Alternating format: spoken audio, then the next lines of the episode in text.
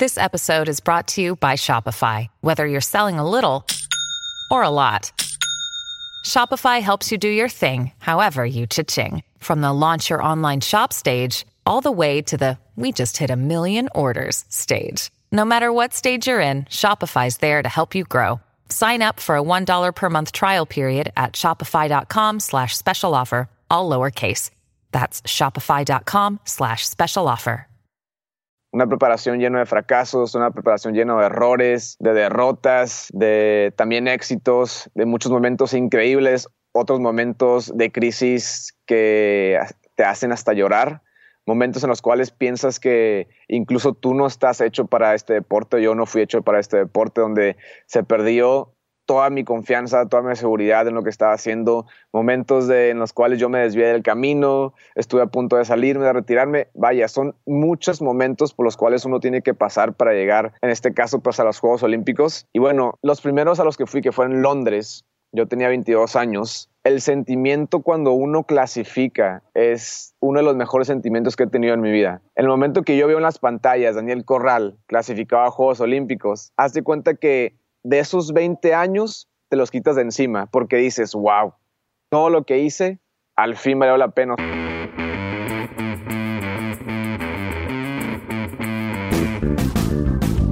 Hola a todos, yo soy Diego Barrazas y esto es Dementes, el podcast en el que me dedico a tener conversaciones con aquellos que se han atrevido a crear su propio camino y que todos los días toman acción para acercarse a cumplir sus sueños. Todo esto lo hago con la intención de desmenuzar sus experiencias, entender su forma de pensar y tratar de encontrar entre su historia los aprendizajes, las herramientas y la inspiración que necesitas tú para tomar decisiones y dar el siguiente paso hacia adelante. Hoy les traigo a Daniel Corral un atleta que ha hecho historia para México. Tal vez algunos de ustedes lo conozcan por su reciente participación en el reality show Exatlón. Sin embargo, lo que creo que vale más la pena destacar es que Daniel ha logrado dentro de la gimnasia, que es su disciplina, cosas increíbles. Déjenme les cuento un poquito más. Daniel Corral es un gimnasta mexicano que ha ido ya en dos ocasiones a Juegos Olímpicos, rompiendo así una racha de 20 años en la que ningún gimnasta mexicano lograba calificar. Además, ha ganado medallas en Juegos Centroamericanos y del Caribe, ha ganado medallas en Juegos Panamericanos, ha ganado medallas en Mundiales, o sea, ha ganado medallas en todas las competencias que existen y la única medalla que le falta ganar es la medalla olímpica. Y justo busca conseguirla en estos Juegos Olímpicos de Tokio 2020 para los cuales se está preparando actualmente. O sea, como se pueden dar cuenta, Daniel ha hecho historia para México dentro de su disciplina que es la gimnasia. Entonces, seas atleta o no, este episodio te va a dejar grandes enseñanzas porque además de conocer la historia de Daniel, en el episodio hablamos de cosas como la disciplina, de la entrega, del sacrificio, de la motivación y del carácter. Así que sin más ni más, espero que disfrutes la conversación que tuve con Daniel y no olvides compartir este episodio con alguien que deba escucharlo.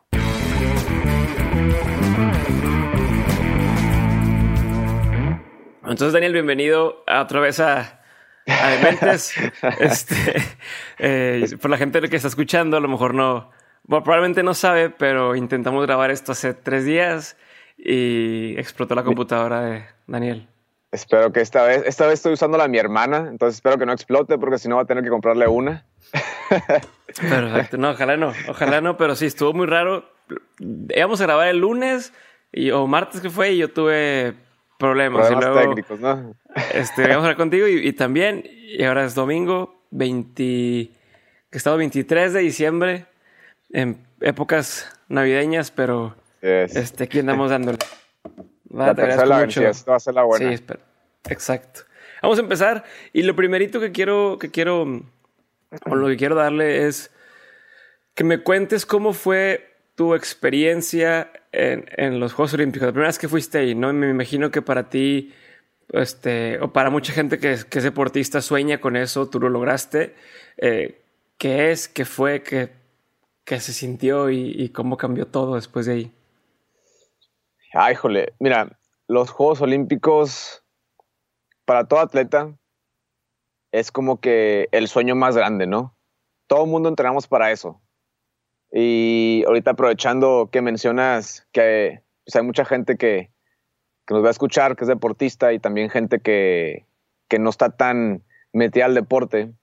Los Juegos Olímpicos son un, evento que se realizan cada cuatro años Y es algo realmente significativo.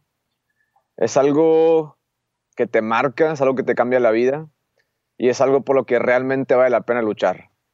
O sea, a veces de repente nomás escuchamos Juegos Olímpicos y vemos el escudo de los aros y demás. Y, este, y es un ambiente increíble. O sea, aparte, aparte de ser un, el evento más importante y de más nivel que existe en este planeta, es realmente una fiesta. O sea, lo que se siente allá es increíble. Y tú solo ponte a pensar eso, ¿no? Es un evento que se realiza cada cuatro años. Menos del 1% del planeta Tierra pertenece a esa fiesta que solamente cada cuatro años se realiza. Y tú estás dentro de las vías olímpicas, que es como una pequeña ciudad, una mini ciudad para únicamente los, los atletas o los participantes que, que, que ya sea que son entrenadores o parte del cuerpo técnico, médico o atletas, pueden tener acceso a esa villa olímpica. Entonces tú te sientas en alguna de las bancas que, que, puedan tener ahí, porque realmente es una ciudad. ¿eh? O sea, cada edificio este, son departamentos y cada edificio está destinado a cada país, ¿no? Es un edificio para Estados Unidos, es otro edificio para México, otro edificio para Brasil, etcétera, ¿no? Entonces, todos compartimos esa misma ciudad y te das cuenta que perteneces a, a, una fiesta donde los mejores atletas que existen en el mundo de cada deporte están en este lugar y tú eres parte de ello. Y eso es un sentimiento sumamente valioso.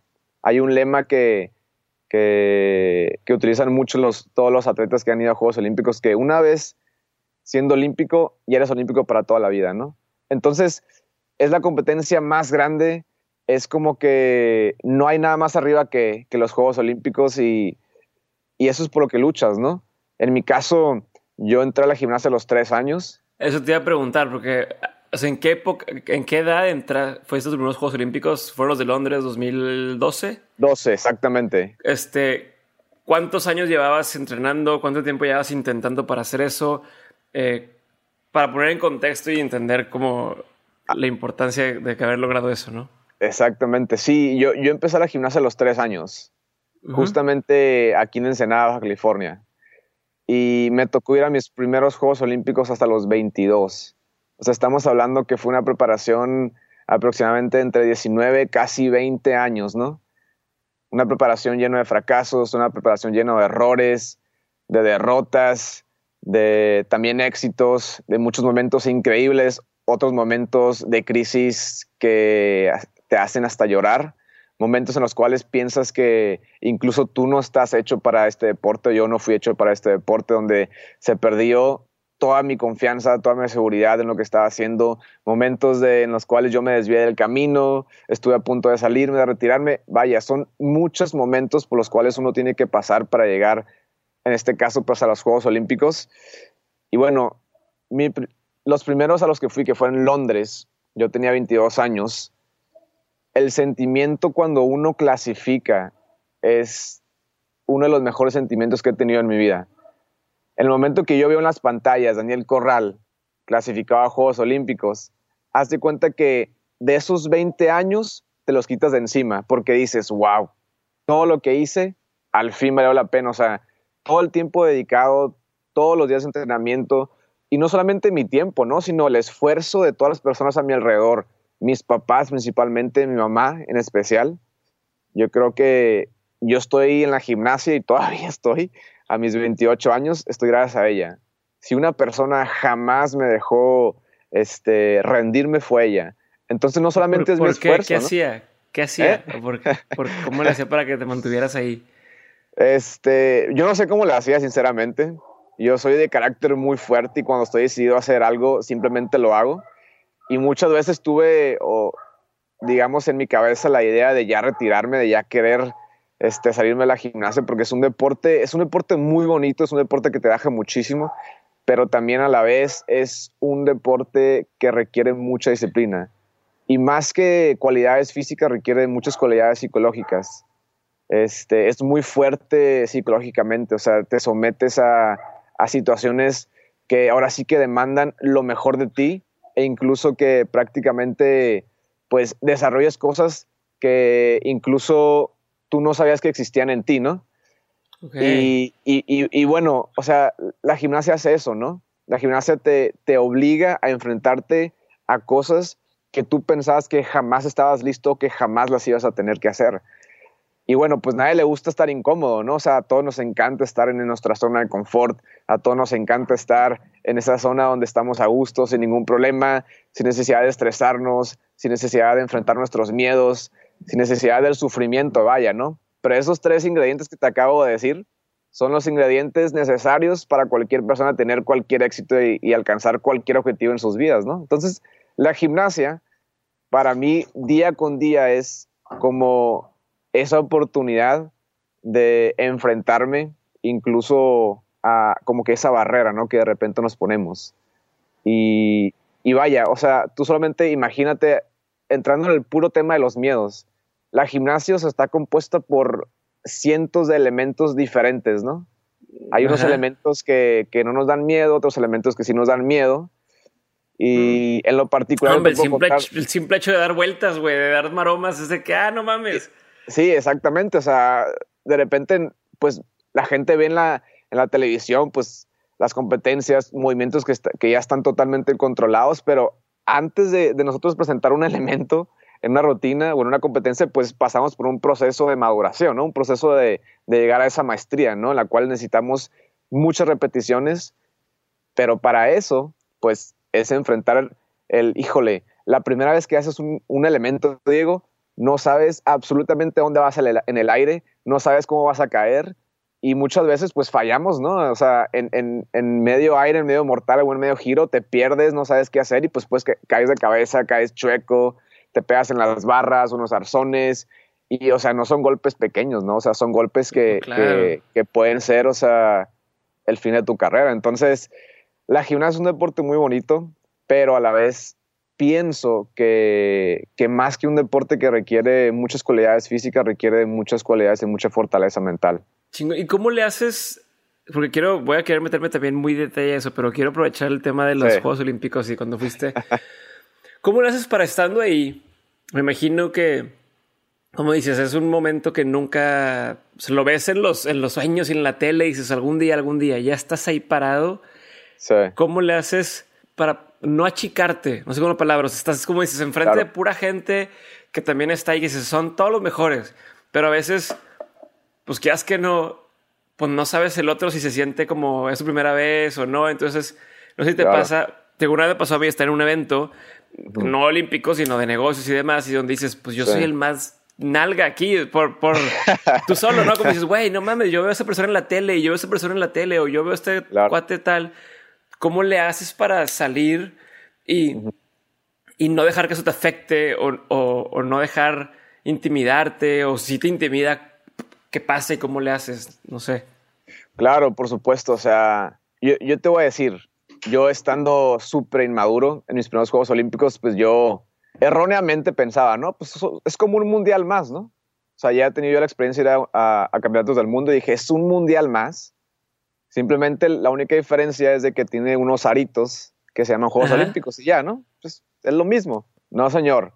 Es, o sea, esos aros olímpicos son lo más imponente que te puedes imaginar.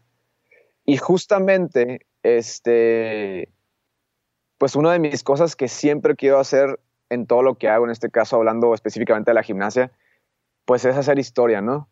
Y que es hacer historia, es atreverse a ser el primero en lograr algo o en alcanzar algo en la vida, ¿no?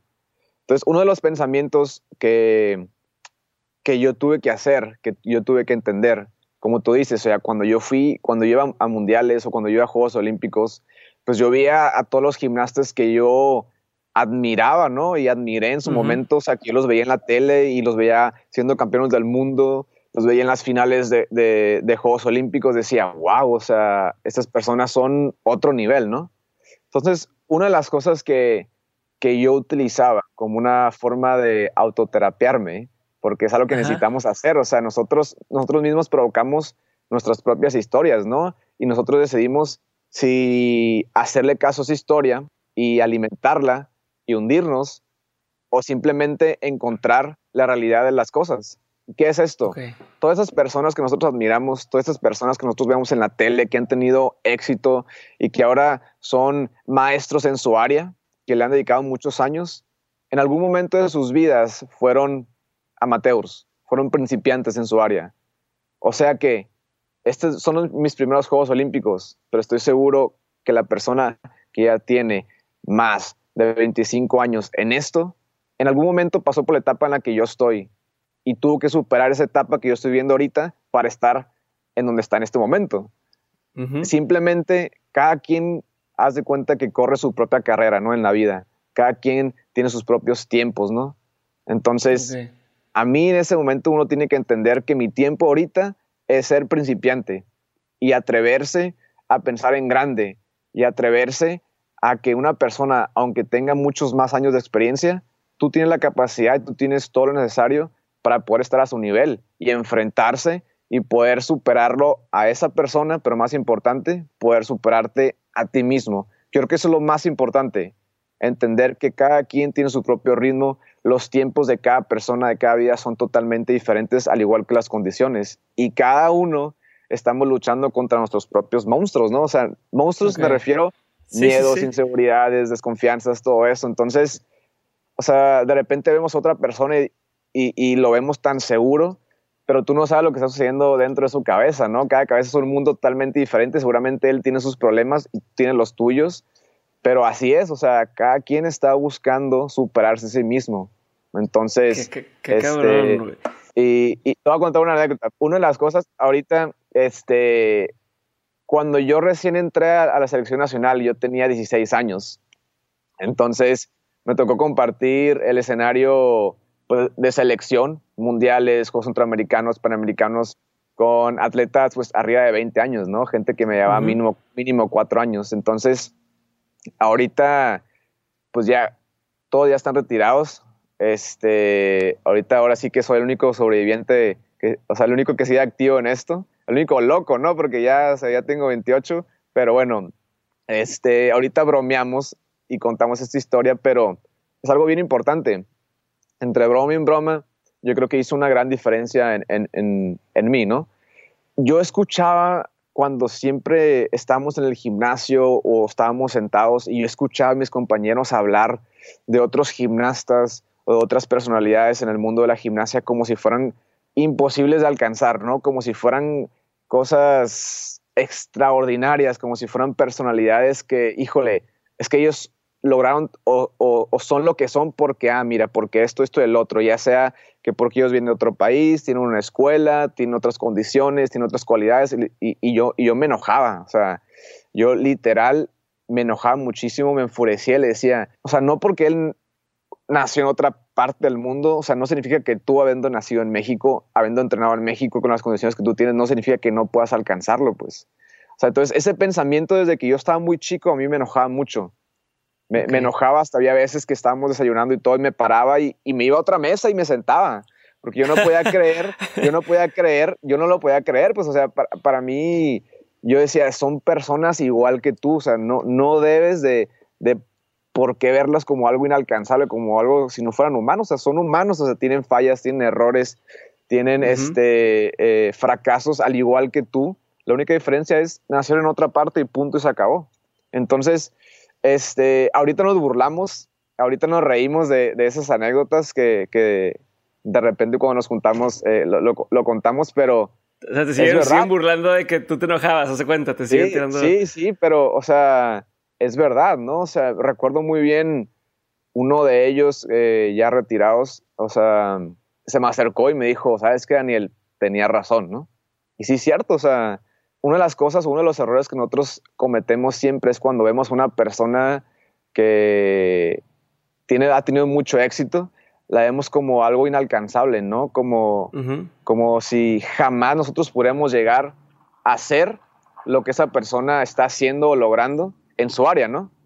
Y es algo que a mí me encanta en todas las conferencias, en todas las pláticas que doy con todas las personas.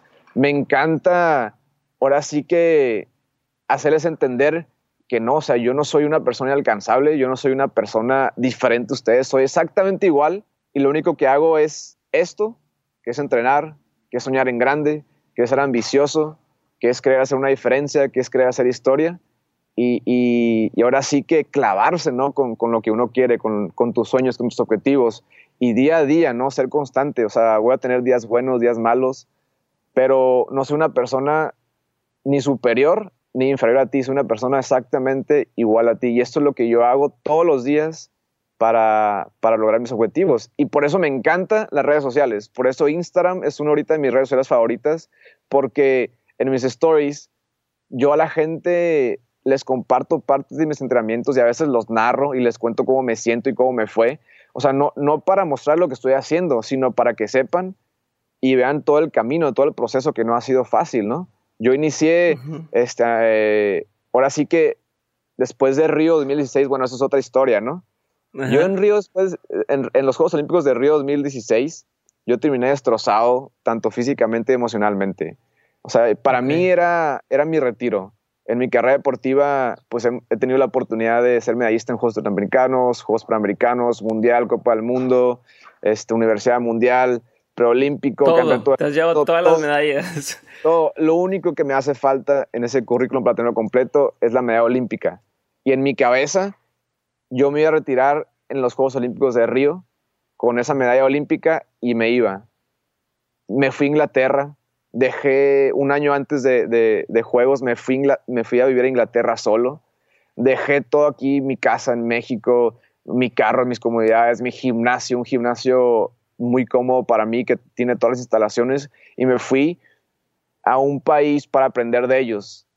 Dije, necesito, si yo quiero ser medallista, necesito irme donde está ahora sí que la potencia en gimnasia, ¿no? Que es Inglaterra ahorita. Necesito ir con ellos, necesito aprender, necesito someterse, someterme a, su sistema de preparación, a su programa de entrenamiento, para, porque ya no puedo yo ofrecerle más a la gente de México. O sea, ya todo, todo lo que aprendí aquí en México, en esos momentos, ya no, ya no puedo yo crecer. Y, y yo para crecer para poder ofrecerle incluso una mejor persona a la que soy en estos momentos a todas las personas que están cerca de mí, necesito irme. Y me fui a la aventura, ¿no? O sea, ahora sí que me fui solo. Este, no sabía absolutamente nada, solamente me fui y dije, a ver qué pasa. Pero no sabías de que voy a llegar a este gimnasio con esta persona, ya me dijeron que eh, se iban a entrenar. Este... Solamente, solamente sabía esas dos cosas, qué gimnasio y qué persona iba a entrenar no tenía dónde vivir, no tenía cómo moverme, no, no, no sabía nada. Nada. Y dije, va, todo esto por, por este objetivo. ¿Y con tus propios recursos o el gobierno te apoya o, o, hay alguna institución que dice, bueno, pues es atleta olímpico, vamos a, a, sponsorearlo para que pueda sí, el, entrenar? Gracias, gracias, a Dios, este, el gobierno me, apoy, me apoyó. Me apoyó con una parte muy importante. O sea, digo, en esta vida hay que tomar riesgos, ¿no? Pero riesgos calculados, ¿no? Este, eh, es importante la palabra calculados, ¿no? Porque de repente la gente dice, no, pues el que no arriesga no, no gana. Y es totalmente cierto, ¿no? En esta vida tenemos que tomar el máximo número de riesgos, pero calculados. Aquellos que, que tampoco te llevan a la muerte, ¿no? Claro, entonces, sí, sí. Este, tomé la decisión de irme. Y bueno, mi intención era, pues, ir a Juegos Olímpicos, hacer la preparación en Inglaterra, y ganar mi medalla olímpica y retirarme, ¿no? Entonces, pues yo después de Río, este, perdón, un mes antes, un mes y medio antes de Río, después de hacer toda una preparación, me sentía en mis mejores momentos. Sufro una lesión eh, bastante fuerte en la espalda baja, lo cual, o sea, una, una lesión en la espalda te inmoviliza totalmente, ¿no? O sea, no puedes hacer absolutamente nada. Y bueno, sinceramente fui a Río, no estaba ya bien preparado, estaba ya emocionalmente muy mal, entonces, este, pues no me fue bien, ¿no? O sea, era de esperarse, ¿no? Hacer toda una preparación. Yo creo que más, el, golpe más fuerte fue lo emocional. Cuando después de haber hecho el sacrificio de, de, irme de aquí de México, hacer toda una preparación, sentirme tres meses antes de Juegos Olímpicos en mis mejores momentos, haciendo eh, mis rutinas pues prácticamente muy cómodas, con muy buen nivel, con muchas posibilidades de ser finalista olímpico, de ser medallista. Y un mes y medio antes, ¡pah! sucede esto, ¿no? A veces de repente no ¿Por entendemos. qué te lesionaste? No sé, sinceramente. O sea, simplemente la espalda no aguantó la carga de trabajo. Y este, y pues son cosas que suceden, ¿no? Es parte del entrenamiento. O sea, ahora sí que, que, que no fue algo mío, sino fue simplemente algo que sucedió, que la espalda no, no aguantó la carga de trabajo, o sea, no, tuve ninguna caída, no tuve ningún golpe, este, se me está, yo me cuidaba muchísimo físicamente, entonces simplemente la espalda, o sea, de repente un día no la podía mover. Y este, y bueno, vaya, fue como de que un golpe emocional, un choque muy fuerte para mí. Y ese mes y medio antes, pues fue muy difícil. O sea, para que te des una idea, yo tenía que tomar medicamentos postquirúrgicos para yo poder hacer mis actividades diarias, o sea, ni siquiera gimnasia, para yo poder ponerme los tenis, para poder cambiarme, quitarme la camisa, cambiarme la camisa, eh, prepararme de comer, o sea, yo tenía que hacer eso para poder estar bien, ¿no? Y bueno, pues llegué en muy malas condiciones allá a Río. Es algo que yo, pues, suelo, no sé si esté bien o esté mal, pero suelo no externar mucho este, la situación en la que estoy, ¿no? Con el fin de, evitar reforzarlo, porque yo decía, bueno, ya estoy muy jodido. Si lo digo más, pues más me voy a sentir. Exactamente, ¿no? Eh, si, lo estoy expresando, si lo estoy externando a toda la gente que me encuentro, este, la única, las únicas personas que sabían pues eran mis familiares, ¿no? Y bueno, o sea, ya estoy aquí, este lugar yo me lo gané, ni modo, voy a ir, voy a hacer mi máximo esfuerzo y, y que dentro de las condiciones en las que yo estoy, pues que no quede nada en mí de que, ¿sabes qué? Puedo hacer más, de que voy a ir y voy a hacer lo mejor que pueda. Pero dentro de mí yo sabía que ese sueño de medalla olímpica ya se había, se había esfumado, vaya. Ajá, y, y, yo terminé no, Juegos Olímpicos. No tenías la mentalidad que tenías el, el primer Juegos Olímpicos que decías, voy por todo. Aquí como que sí quiero ir por todo, pero no estoy al 100 y solo otra vez el juego, tanto bueno, lo, físico real, pero psicológicamente no estabas al 100, ¿no? Exactamente, o sea, uno quiere estar al 100, pero uno sabe también, uno se conoce, ¿no? Que sabes que no estás al 100%, pues, y, y aunque quieras dar tu máximo, pues sabes que estás limitado en cierta parte, ¿no? Y vaya, yo terminé Juegos Olímpicos, terminé deshecho eh, emocionalmente y dije, ya no quiero saber nada de gimnasia no quiero saber absolutamente nada. Y este, y fueron dos meses en los cuales no podía escuchar ni siquiera la palabra gimnasia, no podía ver repeticiones de, o, videos míos de yo haciendo gimnasia.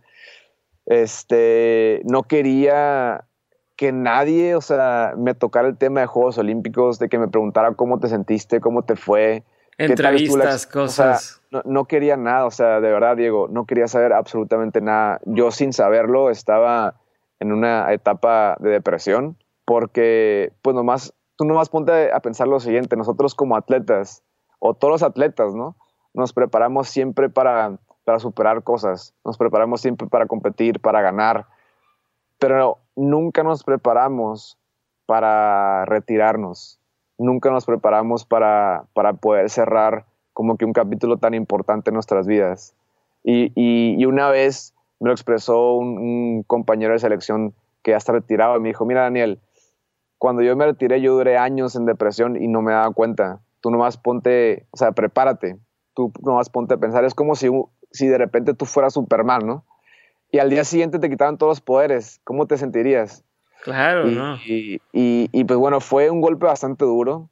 Y bueno, dentro de mi parte de tu identidad. O sea, es tu identidad, es decir, yo hago esto y de pronto ya no lo puedo hacer o ya no lo. ¿Qué pedo?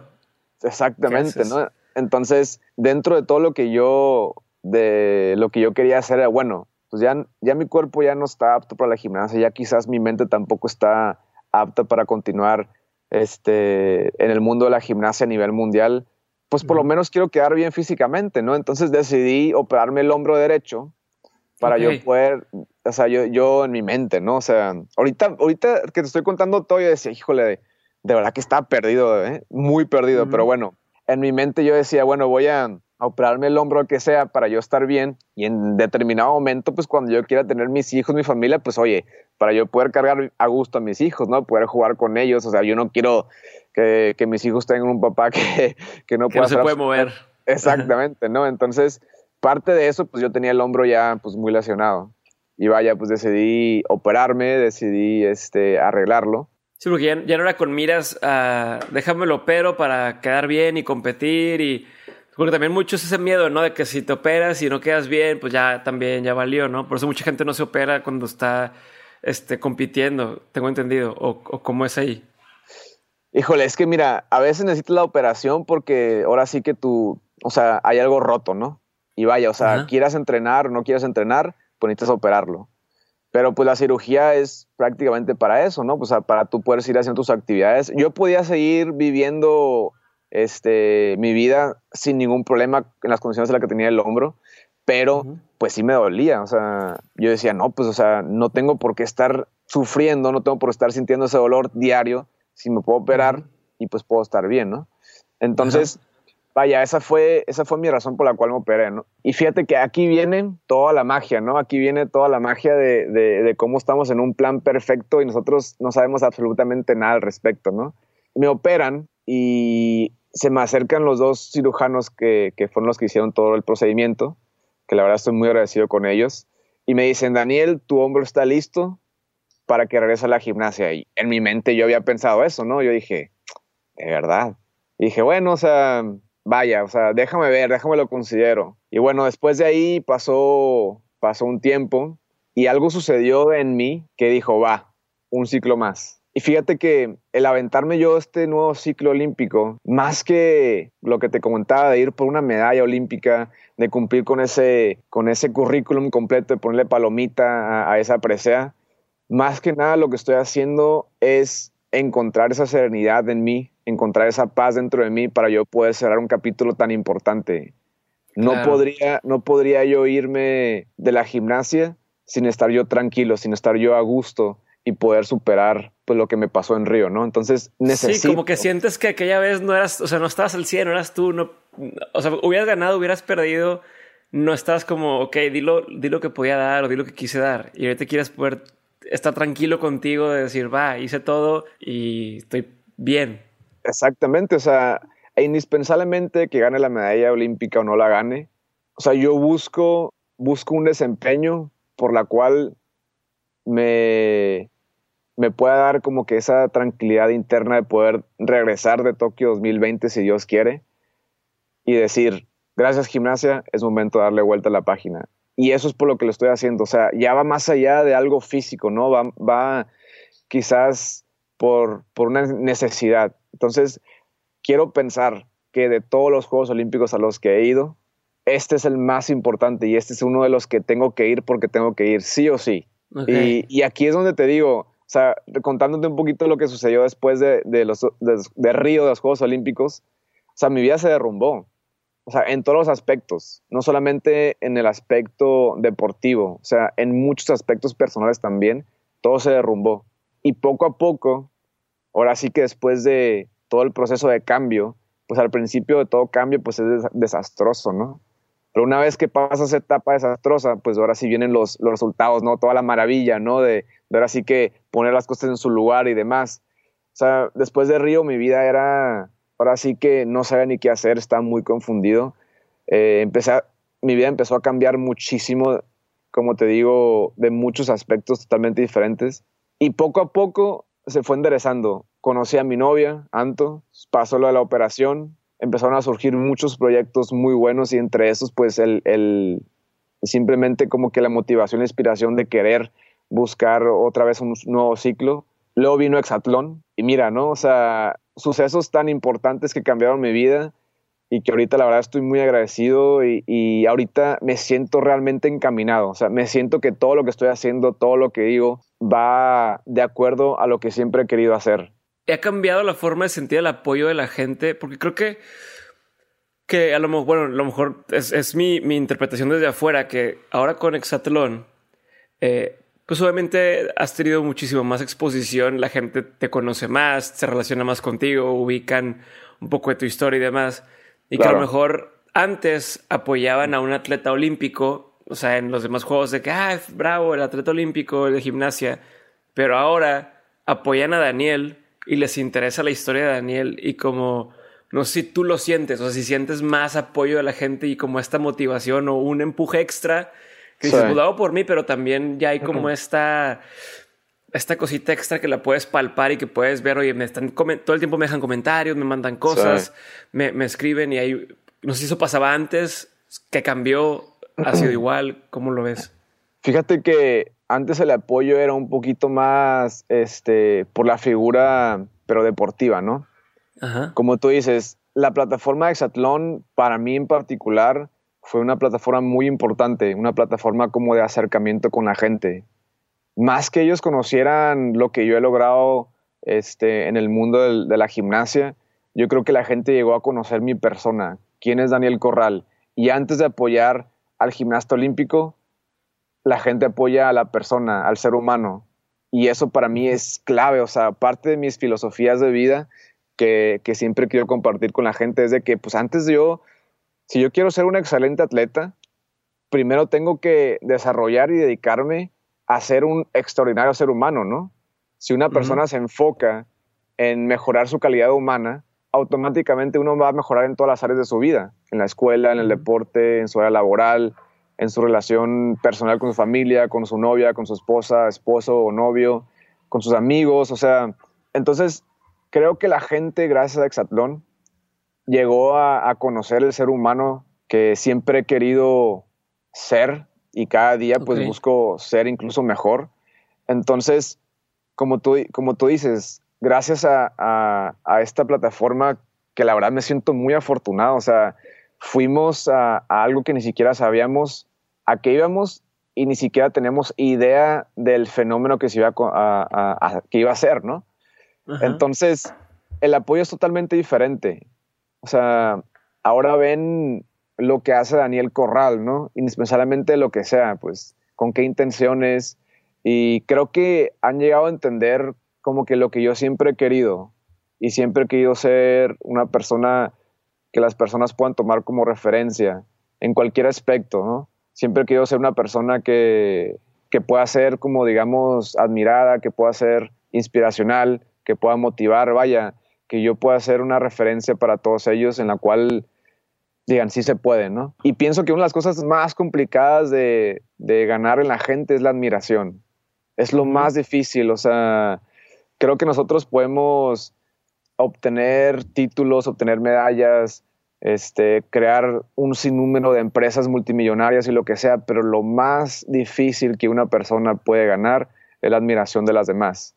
Y eso no se gana solamente creando cosas increíbles, eso se gana también en, los momentos más difíciles. O sea, una persona te llega a admirar no nomás porque siempre ganas, ¿no? sino también cómo tú actúas y cómo tú manejas las situaciones de crisis.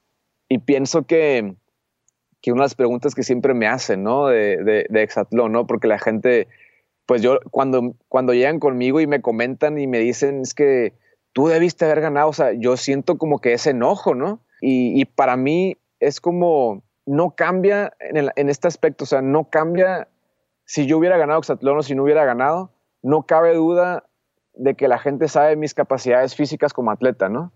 Pero hay algo mucho más importante que yo lo tomo, que es como yo siempre creo que siempre hay un plan perfecto y siempre nos sometemos a, pruebas que la gente necesita de repente superar, pienso que la gente siempre necesita a alguien a quien admirar, ¿no?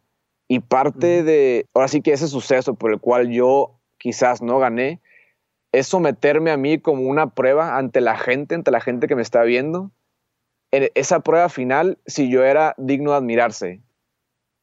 No, no, creo que una persona no puede ser admirada si siempre gana, gana, gana, gana. Una persona ves su verdadero ser o ves, este, como dije, si es digno de respetarse en los momentos de derrota, en los momentos de crisis, en los momentos donde comete un error, ¿no?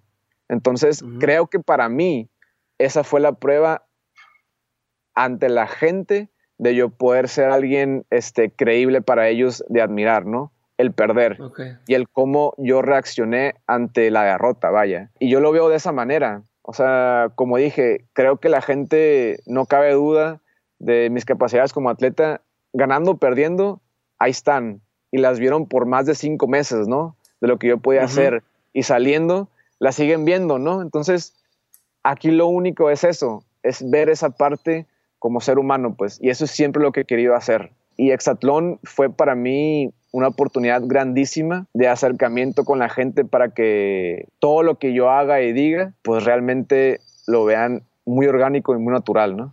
Chingón, sí lo veo, sí veo cómo lo puedes decir y yo también estoy de acuerdo contigo en eso.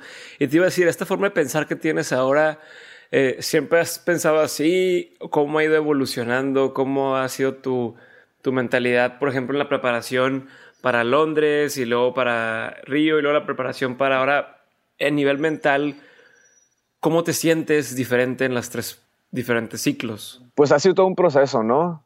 Eh, he tenido muchos maestros en la vida que, que, me han enseñado muchísimo. Pienso que ahora sí que a mi corta edad, porque estamos jóvenes, carnal. Ajá, sí, sí, sí. he tenido muchas experiencias eh, muy complicadas. He tenido que superar muchas cosas bastante increíbles que, y me ha sometido a muchas circunstancias que a lo mejor ciertas personas no lo han vivido, ¿no? Y todo eso gracias al deporte. Todo eso gracias al deporte. Y he tenido la oportunidad de aprender muchísimo. Mucho, mucho. Creo que las mejores lecciones son de, las, los fracasos más fuertes, ¿no? De los golpes más fuertes que la vida o de esas curvas que la vida de repente nos da. Entonces, gracias a Dios, he tenido gente quien siempre ha estado conmigo, quien siempre me ha cuidado, quien siempre me han levantado en los momentos que ya no puedo levantarme, pero más importante, gente que me ha guiado de la manera correcta.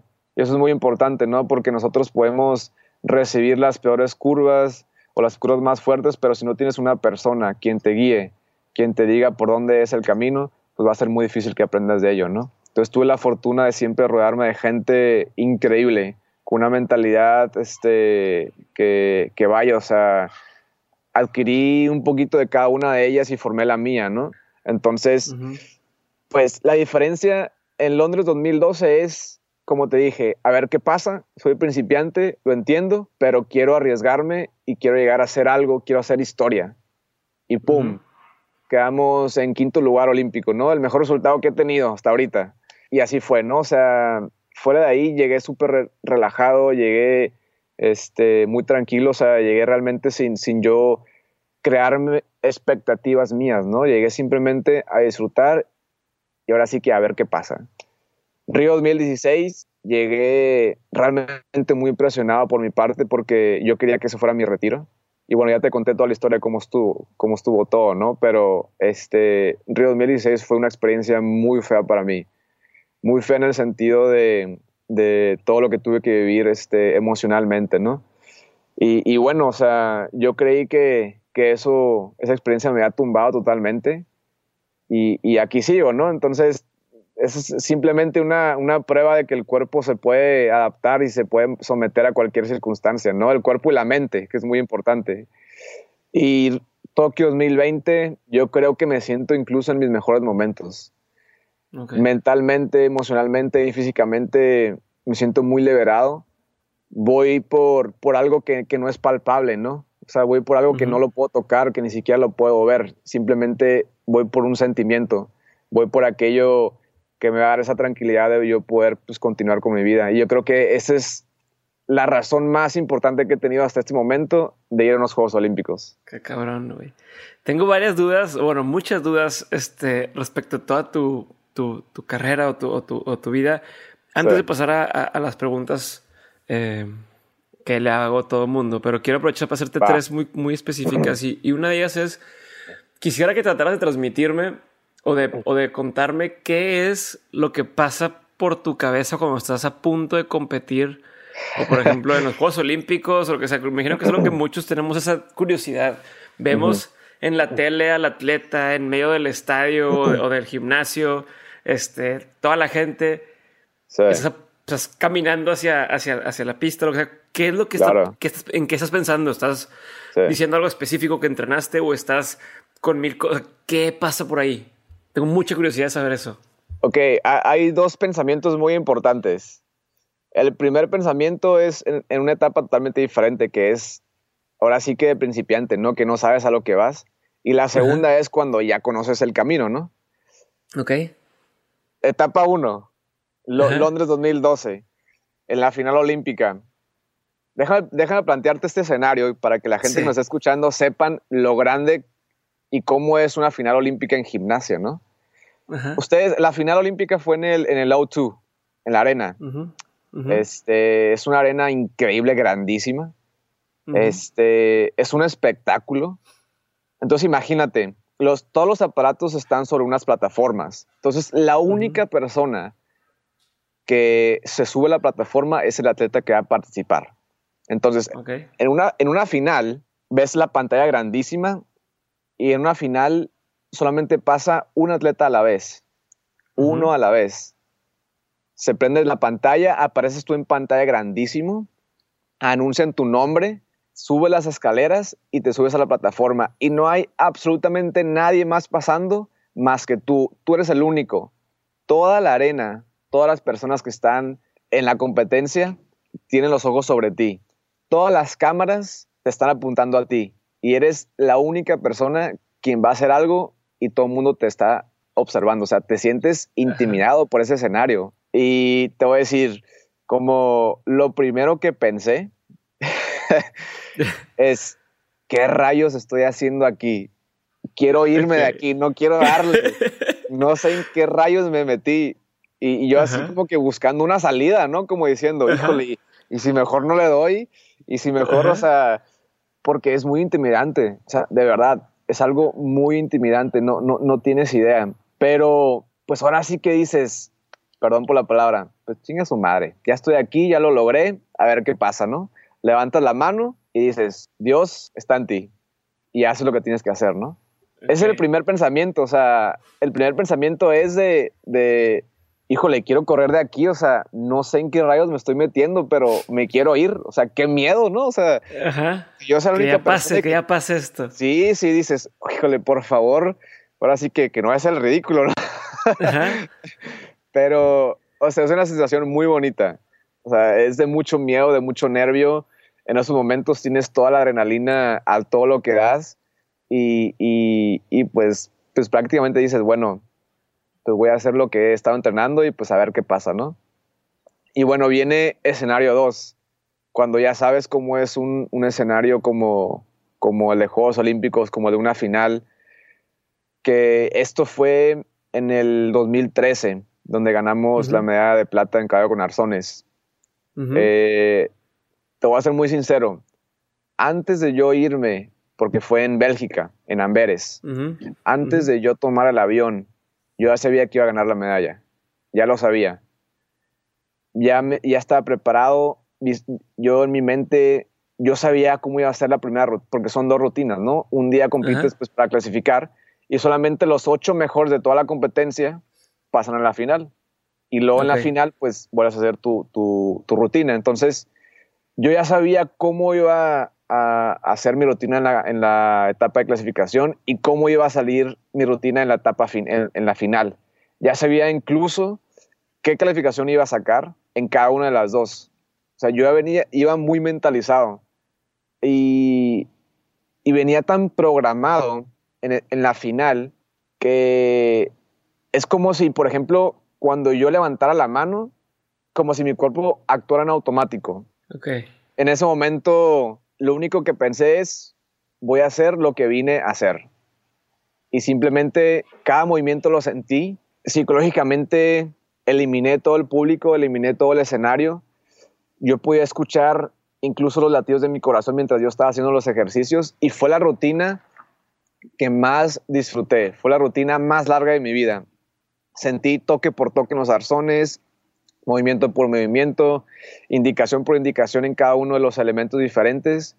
Fue una rutina en la cual estuve presente totalmente. Haz de cuenta como si estuviera meditando durante, durante cada movimiento. Se sentí absolutamente todo. Y para mí fue una competencia increíble, ¿no? Y fue histórica. Entonces, te, puse dos escenarios totalmente diferentes, pero en ambos fueron escenarios donde logramos hacer historia en la gimnasia de México. Y uno se, y uno se pregunta, porque de repente nos, nos, decimos, ¿no? ¿Sabes qué? No voy a hacer esto hasta que esté listo. Realmente nunca estamos listos para nada. Nunca tenemos las condiciones perfectas. Siempre hay un espacio en el cual este, nos tenemos que adaptar. Y, y ahora sí que al final siempre se deja todo un poquito, ahora sí que en manos de Dios, ¿no? Pero es simplemente hacerlo, es simplemente dar tu máximo, es convencerte de que puedes lograrlo y ya. O sea, la forma en cómo lo hagas, hablando bien, obviamente, no importa, ¿no? O sea, son dos circunstancias totalmente diferentes en las que te puse siendo yo un, ahora sí que un principiante y en la otra, pues ya conociendo un poquito cómo es el camino. Pero pues de dos circunstancias y etapas diferentes, puedes lograr un resultado bastante interesante y grande. Entonces, ¿qué pasa por tu mente? Pasan muchas cosas. Hola, soy Diego otra vez y ya sabes que en menos de un minuto regresamos con el episodio, pero antes quiero hacerte una recomendación. Si estás escuchando este podcast, existe una gran posibilidad de que seas el tipo de persona que esté involucrada en muchísimos proyectos al mismo tiempo, que busca formas de ser más creativa, que sabe que su salud es clave y que no solamente sueña con hacer cosas chingonas, sino que ya las empezó a hacer. Si, si eres ese tipo de persona de la que estoy hablando, entonces te recomiendo que pruebes Hack de Nutrox, un suplemento que a mí me ha ayudado a mantenerme al 100 y que tiene a mis amigos preguntándome que cómo es posible que me rinda tanto el día. Tomar hack a mí me ha servido para entrar mucho más rápido en ese estado de flow, o al menos es la forma más fácil que encuentro yo para describir cómo me siento. Y si alguna vez te has sentido así, entonces ya sabes a lo que me refiero. Si no, entonces pruébalo para que veas de lo que estoy hablando. Entra a nutrox.com N-O-O-T-R-O-X.com y usando el código de descuento de Mentes obtienes un descuento del 20% en tu primer compra. Así que ya lo sabes, chécalo y seguimos con el episodio. Sí, güey, con madre. ¿Qué te iba a decir? Otra duda que tengo de, esa época es: em, ¿por qué gimnasia olímpica? O sea, ¿por qué, te, ¿por qué entraste a gimnasia? Creo que, bueno, al menos aquí donde yo vivo no es tan común que la gente mm. que te digan, ah, tú vas a meter a gimnasia. Pues los meten a fútbol, a soccer, a, este, a básquet, a lo, taekwondo incluso, pero pocos me toca ver que dicen, vas a gimnasia. Eh, e incluso cuando estás chico y, yo de chiquito, algunos me metieron, no sé, un par de meses a gimnasia y yo dije, no, eso es de niña. Esa mentalidad pendeja de no, es de niña. Este, y la carrilla, lo que quieras, y, dices, no, pues no. Eh, que, que por cierto ahora digo, no mames, o sea, gimnasia es donde estás más mamey, donde estás, este, es, lo mejor que puedes porque es todo tu cuerpo, ¿no? Y dices, no mames, qué pendejo que nunca seguí en eso. Este, no para competir, sino por, por hecho, por pura salud, dices, no mames, qué güey. Pero bueno, dice, ¿cómo, o sea, por qué fue eso? Y, y nunca dijiste, güey, ¿por qué no intento otra cosa? ¿O por qué no me meto a básquet? ¿O por qué? O sea, ¿por, ¿por qué fue eso y por qué lo seguiste haciendo durante pues, toda tu vida? Ahí está, bueno, la razón por la cual me metí a gimnasia era porque era un desmadre cuando era chiquito y mi mamá no me aguantaba en la casa. Eh, así fue como yo comencé, ¿no? Y aprovechó que pues mi, hermana también hacía gimnasia, ¿no? Entonces, o sea, por esa razón yo entré. Sí, me, ahora, me, ahorro la vuelta de llevarlo un lado y el otro al otro, mejor los llevo los dos al mismo lugar y ya. Exactamente, gracias a mi hermana que, que parte de eso tuvo un, pues, una razón por la cual estaba ahí, ¿no? Pero contestando ahorita tu pregunta de por qué en otro deporte. O sea, me encantan los deportes, ¿no? Me encanta el básquetbol, me encanta el fútbol americano, me encanta el fútbol, o sea, me encanta jugarlos. Pero ¿por qué la gimnasia? Y hay dos razones muy importantes.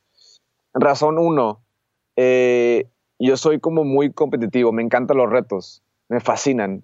Entonces, la gimnasia día a día me proporcionaba retos diferentes. Por ejemplo, ok, hoy aprendiste mortal extendido, mañana vamos a aprender mortal extendido con un giro. Ah, perfecto, ¿no? Y es un reto. Ok, la siguiente semana, ahora ya no vamos a hacer un giro, vamos a hacer giro y medio. Ah, perfecto. Entonces imagínate, la gimnasia tiene cientos de elementos diferentes y son seis aparatos en nombres. Piso, arzones, anillos, salto, barras paralelas y barra fija. Entonces imagínate la oportunidad o la cantidad de retos que yo podía este, experimentar día con día y eso me gustaba, ¿no? De hecho, cuando yo estaba en el kinder, pues yo no quería, yo no quería este, trabajar con los maestros, ¿no? A mí me encantaba salir al recreo y, que los maestros me, pusieran, a ver, Daniel, salta esta llanta, y él lo saltaba, ¿y qué sigue? Salta estas tres llantas ahora, y así, ¿no? Entonces, como, que, como que eso se me fue a la gimnasia y para mí fue increíble, ¿no? De que, oye, me voy a piso y tengo tres retos que hacer. Y me voy a, arzones y tengo otros retos. Entonces para mí era wow, o sea, me, mantenía todo el tiempo como que entretenido, ¿no? Ok. Y, y, por eso me quedé en la gimnasia, porque me proporcionaba día a día retos que yo sin querer, sin saberlo, pues yo me estaba superando a mí mismo, ¿no? Y pues siempre el, el, sentimiento de que uno se está superando, que uno, que uno está creciendo, pues es lo mejor, ¿no? El mejor estado existencial de una persona es cuando siente que está creciendo y cuando siente que se está acercando a sus objetivos o sus sueños, ¿no? Eso está claro, ¿no? Entonces la gimnasia, yo sin querer, pues imagínate, me proporciona todos los días ese sentimiento. Entonces, pues se me hizo como que una adicción, vaya, ¿no? Una adicción buena. Y, y la razón número dos, que yo creo que fue la más importante y por la cual sigo todavía, cuando yo estaba chico, yo le pregunté a mi entrenador, yo, yo, yo le dije, bueno, ¿cuál es la historia de la gimnasia aquí en México? O sea, quiero saber quién es, qué es lo que más han logrado en la gimnasia mexicana. O, sea, o, quiénes, ¿no? Para yo, pues, buscar a quién admirar, ¿no? Buscar a, ahora sí que a quién seguir. Entonces, muy inteligentemente, mi entrenador, que yo creo que fue algo que marcó mi vida, muy inteligentemente él me comentó, Daniel, no hay absolutamente nada de historia en la gimnasia mexicana. Tienes todo para escribir tú tu propia historia y plasmar tu nombre para siempre. Entonces, eso a mí me dejó muy marcado. O sea, y dije, wow, esta es mi oportunidad en, en una actividad para yo plasmar mi nombre, hacer un legado y, que mi nombre sea inmortal, ¿no? O sea, todos de chiquitos, pues queremos siempre sí, sí, sí, ser inmortales, ¿no? En que, chiquitos y grandes. Eh, exactamente, ¿no? Entonces dije, wow, esta es mi oportunidad para hacer algo que nadie más lo ha logrado y que nadie más lo ha hecho, ¿no?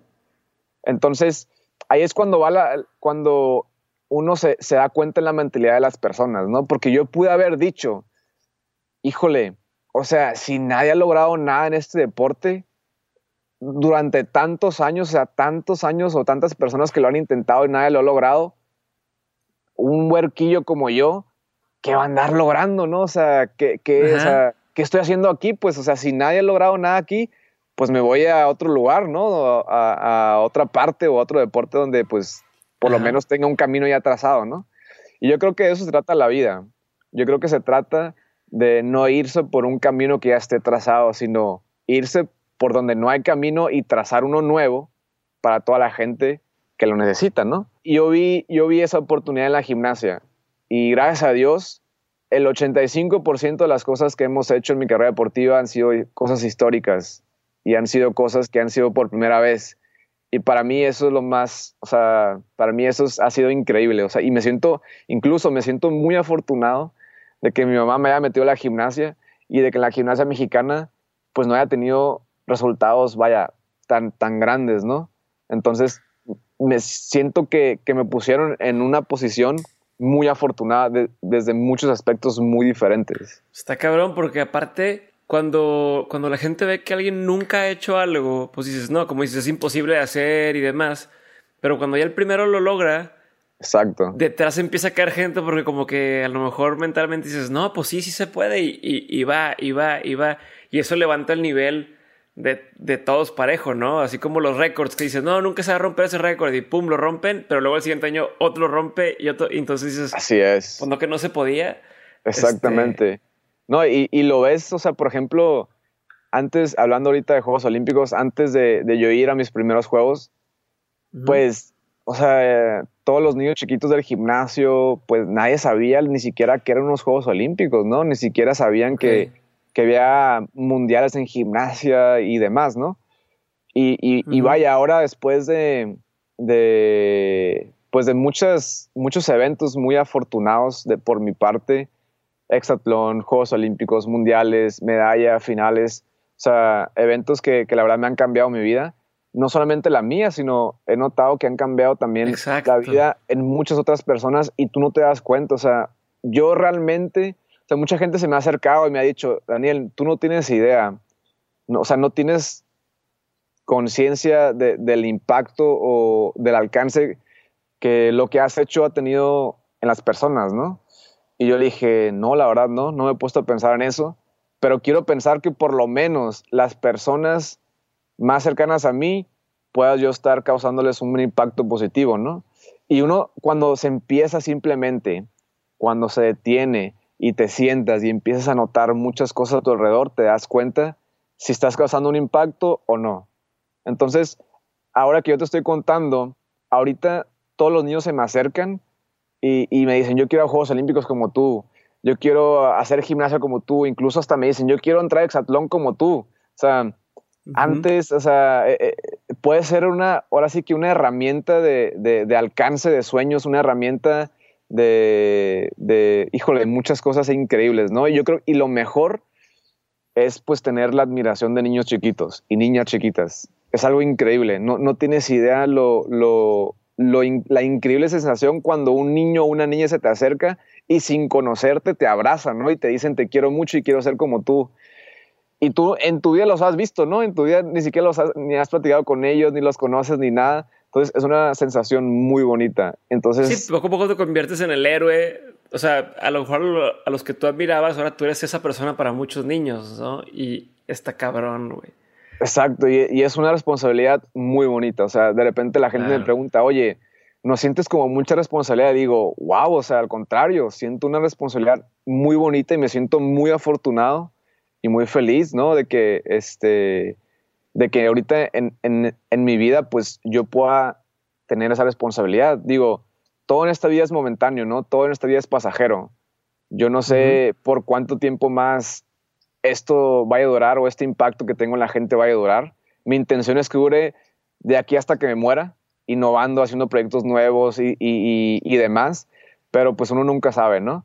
Este, entonces, mientras todo es incierto, mientras ahorita estoy haciendo lo máximo posible para, para poder, este, ahora sí que cambiar vidas, ¿no? Y, y, pues vaya, que, que, mi vida sea una historia pues inspiracional, ¿no? Una historia motivacional para toda la gente que, que llegó a conocerle o que la ha escuchado, ¿no? Entonces, así cuando yo me vaya de este mundo, pues puedan por lo menos decir que Daniel Corral fue una persona que, que luchó por cambiar no solamente a las personas, sino también al lugar en el que vivimos. Entonces, para mí eso es más importante y lucho por eso y, todos los días lo quiero hacer y, lo trato de hacer. No solamente lo digo, sino con mis acciones y, este, y también, o sea, que vean que, que uno puede ser feliz haciendo lo que le gusta y que haciendo uno lo que le gusta, sea grande o sea pequeño, uno puede cambiar o poner su granito de arena. No, y estoy seguro que, bueno, no es de que me lo imagino, lo estoy viendo y veo cómo, cómo me, puse otro día a, a, ver todo lo que estás haciendo y cómo la gente se, se vuelca a, agradecerte y el tema de la inspiración. Entonces estás haciendo una diferencia muy grande en la gente y has hecho una diferencia, como dices, has marcado, has marcado historia, has, has eh, sentado unos precedentes que, que ahora la gente tiene algo a que aspirar y querer superar, porque a fin de cuentas, pues tú marcas algo y, oye, yo, yo logré llegar a esto en Olímpicos y ya hay otro chavito que dice, puta, lo voy a alcanzar porque ya vi que sí se puede y quiero hacer más, y, pero, pero ya hay ese impulso positivo hacia adelante, ¿no? Entonces, esto lo ha sido cambiando. ¿Cómo ves tú, que era mi última duda, como de esta parte hacia atrás, cómo ha ido cambiando el apoyo y sin meternos en muchos temas políticos y demás, sino más bien eh, como en general, cómo ha ido cambiando el apoyo eh, de marcas, de empresas, por ejemplo, desde la existencia de, empresas como Athlete Booster o otras, cómo han ido eh, cambiando el apoyo a, los, a los atletas para poder que se dediquen a eso, porque a fin de cuentas, pues es un trabajo más y, y para muchos, pues que que chinga, dices, voy a entrenar y luego tener que tener otro trabajo aparte y luego no se puede hacer ambas cosas, al menos para estar en el nivel en el que queremos estar, ¿no? Entonces, ¿cómo has visto que ha cambiado este apoyo? ¿Cómo te han apoyado empresas como Athlete Booster u otras? ¿O cómo has visto esta diferencia? Híjole, ha sido una diferencia muy grande, sinceramente. Y de todo corazón, o sea, agradezco a todas las empresas, a, todos los, a todas las marcas, patrocinadores que se han acercado a nosotros a hacer actividades por más pequeñas pero es siempre agradecer, ¿no? Que, que, que, empresas grandes, pues ahora sí que les guste, ¿no? lo que tú proyectas como persona, lo que tú proyectas como, como atleta, como ser humano. Y, y, bueno, o sea, nosotros, como tú dices, es nuestro trabajo, o sea, al final de cuentas nosotros lo hacemos también porque nos gusta el deporte, pero también es nuestro trabajo, o sea, nos dedicamos para eso, ¿no? Y, y poder nosotros ser ahora sí que abrirle las puertas a otros atletas también este, mostrando de que, pues, oye, somos atletas y podemos hacer cosas muy padres con empresas grandes, pues es bonito, ¿no? Porque pues, le abres camino a otras personas, ¿no? Quiero pensar que, que todo lo que, lo que hemos logrado, pues también le ha abierto las puertas a muchos otros atletas para que los comiencen a ver, para que los comiencen a seguir y pues para que les, los comiencen a, apoyar en sus carreras deportivas. Entonces, sí ha habido un cambio muy, muy grande y, pues, pues es simplemente continuar abriendo caminos para, otras personas, para otros atletas. Y la verdad estoy muy agradecido. Eh, tenemos muchísimos proyectos con, muchas marcas, muchos, este, muchas empresas que, bueno, ahorita es, cierre del 2019 y yo creo que el 2018 va a ser uno de mis mejores años, uno de mis años... 2000, no, 2018, ah, que este fue tu mejor año, sí, pensé que estás hablando del sí. No, no, bueno, es que ahorita 2018, o sea, va a ser uno de mis mejores años. Este, voy a cerrarlo, yo creo que considerándolo como uno de los mejores de mi vida Obviamente, 2019 va a ser mejor, si Dios quiere, pero este 2018 hasta ahorita ha sido yo creo que el mejor. O sea, eh, si te puedo contar rápido, este... No, yo, yo, tengo tiempo, güey. Lo que tú quieras contar. Por mí mejor. 2018 cierro, digo, quizás para muchas personas no es tan, tan grande, ¿no? Pero para mí sí lo es. Termino mi carrera este, universitaria. Me costó seis años poder terminarla, entonces lo acabo de terminar apenas. Para mí es un logro muy, muy importante porque siempre, para mí, siempre he dicho que, que uno siempre tiene que estudiar, uno siempre tiene que tener como un plan B. No nos podemos, ahora sí que fiar al 100% pues de nuestra carrera deportiva, podemos, puede suceder cualquier cosa, ¿no? Y, y pues vaya, uno necesita estudiar, es importante y el combinar lo que es el entrenamiento con la universidad ha sido muy complicado. O sea, imagínate horas de entrenamiento, competencias, viajes, concentraciones y demás. El, poder estudiar y terminar una licenciatura, que gracias a la UANL, que quien fue la universidad que me abrió las puertas, este, ahora después de seis años puedo decir, ya soy licenciado. Y para mí eso es grandísimo, para mí eso es increíble, o sea, no, no tienes idea lo, lo feliz que me pone el poder decir eso, porque, o sea, al mismo tiempo estamos tomando dos carreras, ¿no? Lo que la gente de repente no ve, o sea, eh, eh, y, poder decir, terminé mi licenciatura y soy licenciado y a la vez gimnasta olímpico, para mí es wow, o sea, para mí es muy, muy grande y no sabe la gente el trabajo que me costó. Entonces, cierro eso. El otro proyecto que terminamos o que estamos por terminar es el de la publicación de mi primer libro, eh, tenemos pensado este, darlo a conocer en enero del 2019. Entonces, ese es un proyecto que, he querido hacer. ahorita cuando va a salir, cuando la gente está escuchando esto, probablemente esté saliendo justamente el libro. Exactamente, probablemente. Este, que es un proyecto que he querido hacer desde también hace como seis años y por fin ese proyecto ya está así ya a un 90-95%. Entonces, eh, si Dios quiere, ya en enero o ahorita, por la gente que lo está escuchando ahorita, pues ya está, a la venta. El otro proyecto es... Eh, ¿Cómo, ¿Cómo, se llama el libro? ¿Cómo lo encuentran? Eh, cómo, es para que, lo busquen de Es que eso todavía no lo tenemos definido. Ah, perfecto, perfecto, ok. Pero ya, ya se enterará, ¿no? Ajá, perfecto. El otro proyecto que cerramos y que estamos también en proceso de hacer es la primera edición de la Copa Daniel Corral que digo, ahora que estamos platicando, creo que me conoces un poquito y sabes que yo lo que quiero hacer o todo lo que hago siempre quiero que sea único, siempre quiero ofrecer algo que, que, que pues de repente otras personas no hayan ofrecido. ¿no? En este caso, la primera edición de la Copa Daniel Corral va a ser este, con un escenario único. Va a ser, van a ser dinámicas únicas, van a ser un concepto único, va a ser en Puerto Vallarta y, este, y es algo que siempre he querido hacer también. Y vaya, por, fin, por fin lo estamos realizando en este 2018, ya está concretado gran parte de todo el proyecto. Y la, la, Copa va a ser en junio, no en Puerto Vallarta, entonces va a ser un evento muy, muy padre. Lo otro es que en este 2018, pues yo decido regresar a, de, ahora sí que pleno a mis entrenamientos, decido regresar a esa forma deportiva para prepararme para Juegos Olímpicos Y este, pues para mí significa mucho, ¿no? Ya te conté toda mi historia, ya te conté el por qué lo estoy haciendo. Y, y en este año fue cuando yo decidí pues regresar, ¿no? Full time. En, en mayo fue cuando yo comencé mis entrenamientos, ahora sí ya eh, constantes, con miras a, a, Juegos Panamericanos, con miras a Mundiales, con miras a Juegos Olímpicos. Y para eso es muy importante, ¿no? Para mí eso es, es sumamente grande. Y, y, vaya, 2018 ha sido un año increíble. Y si quieres, agrego uno más. En 2018 cumple el primer año con Anto, mi novia, que ha sido una Excelente. persona muy importante para mí. Para mí, ella me cambió mi vida. Le, ahora sí que le dio, le dio luz a, a, a, todo lo que estoy haciendo, a mi persona.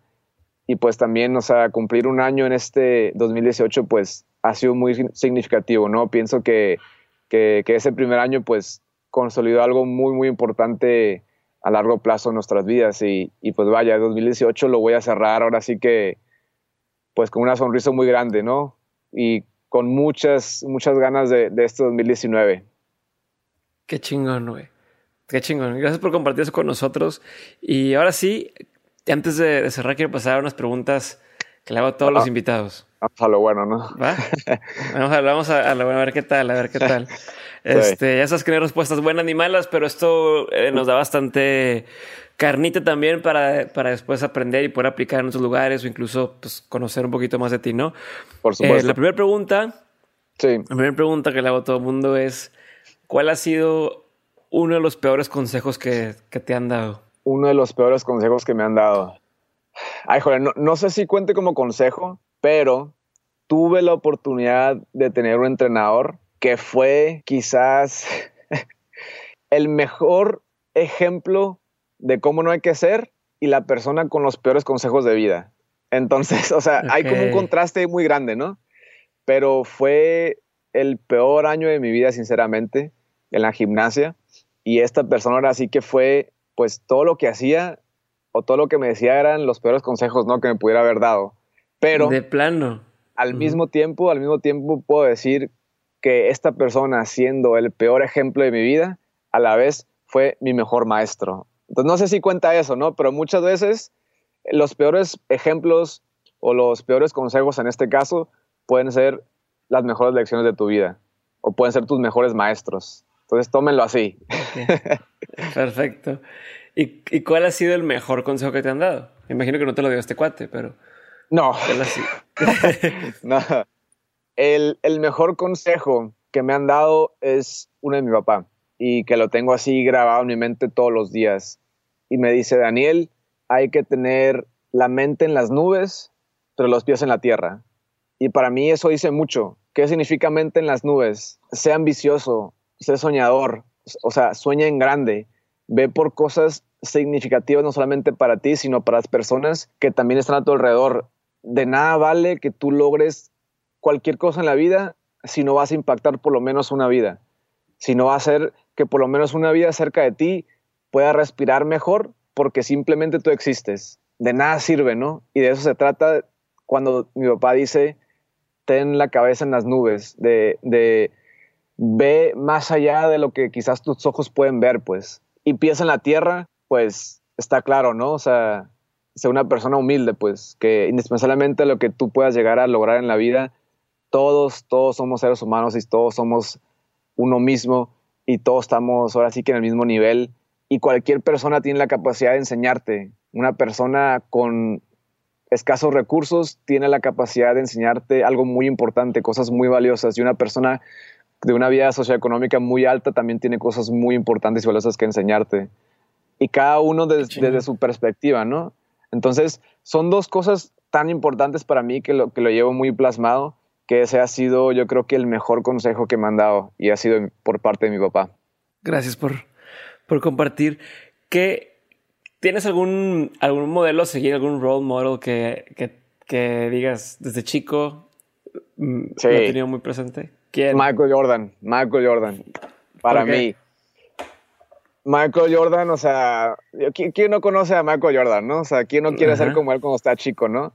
Este, pero parte de, de, de, por qué es uno de mis modelos a seguir, de por qué, o sea, lo admiro tanto, este, pienso él, yo tuve uno, uno de muchísimos momentos por los cuales yo quise retirarme de la gimnasia, fue cuando yo tenía 17 años. Yo tenía 17 años, fuimos a un mundial este, en, Stuttgart, en Stuttgart, Alemania, y ese mundial era clasificatorio directo para Juegos Olímpicos de Beijing 2008. Entonces yo, quería, yo quería ir a Juegos Olímpicos. Por cuestiones de inmadurez, de falta de preparación, de lo que tú quieras, pues no clasifiqué, ¿no? Y tenía 17 años. Entonces, o sea, como quizás todo, todo niño inmaduro, pues lo primero que hace es, ya no sirvo para esto, ya me voy, mejor me voy a otra cosa y demás, ¿no? Aparte que me sentía totalmente, o sea, destrozado, ¿no? O sea, me sentía muy, muy mal, pues el, no haberlo, no haberlo logrado, ¿no? Y, pues por falta de herramientas, pues no supe cómo controlar o cómo llevar esa situación personal. Entonces, parte de lo que, de, de, por qué Michael Jordan es, es, mi modelo a seguir es, yo en ese entonces un gran amigo me prestó y me dio un libro de él, de su, de su historia. Entonces, si la gente pues conoce su historia, o las personas que no, pues él narra, Michael Jordan narra que uno de sus, de sus sueños más importantes o más grandes, pues fue que él siempre quiso ser parte del equipo de la Universidad de Carolina del Norte. Entonces, cuando él no fue seleccionado, pues él vivió una etapa muy complicada, o sea, sintió tanta tristeza, sintió mucha desesperación, decepción, etcétera, que lo dejó marcado. Entonces, ¿cuál fue la actitud que él, que él narra, ¿no? que él expresa que, que tomó? Dijo, a partir de ese momento yo tomé la siguiente actitud, voy a trabajar lo suficientemente para jamás en mi vida sentirme como en estos momentos me estoy sintiendo. Entonces, esa actitud lo llevó a ser pues ahora sí que el mejor jugador de la historia de la NBA, ¿no? Entonces, e, esa actitud que él tomó en esos momentos en su vida, yo la tomé e hice exactamente lo que él hizo. O sea, voy a hacer y voy a trabajar lo suficientemente para jamás volver a sentirme de esta manera. Y 10 años después, 11 ahora, ya sigo aquí, no en la gimnasia. Chingón, güey. ¿Qué, ¿Qué opinión tienes que poca gente comparte contigo? este, que todos tenemos la posibilidad de lograr cualquier cosa en la vida. Poca gente lo comparte conmigo y siempre me peleo. Siempre me peleo, la verdad. siempre, siempre. O sea, yo, yo, creo que eh, me peleo mucho porque no sé, la, gente no se da cuenta, pues. Y a veces me cuesta mucho trabajo creer que yo lo sé y ellos no, pues. Entonces, parte del, del, trabajo que nosotros tenemos que hacer es simplemente recordarles que tienen el potencial que necesitan para lograrlo o para lograr cualquier sueño. Es recordarles porque ya lo tienen, pues, y se nos olvida. Hasta a mí se me olvida de repente que soy capaz de lograr cualquier cosa, ¿no?